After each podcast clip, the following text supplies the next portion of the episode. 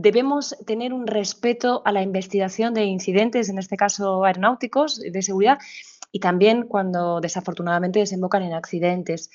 No debemos eh, ni podemos juzgar a los profesionales desde el minuto uno porque fundamentalmente tenemos que cuidar a nuestros profesionales, no tenemos todos los datos de lo que ha pasado. Y, bueno, por poner un ejemplo de, de este caso que comentamos hoy, pues eh, algo tan, no tan común, pero, pero sí de alguna manera un procedimiento estándar, es un aborto despegue, que es una maniobra que ya está contemplada para evitar incidentes de seguridad, algo que, una maniobra muy bien llevada a cabo pues, pues por el piloto y pedido por la controladora. Así que de momento podemos decir que esas eh, primeras barreras de seguridad han funcionado. ¿Quieres escuchar esta entrevista completa? Descarga ya el último capítulo de Aerovía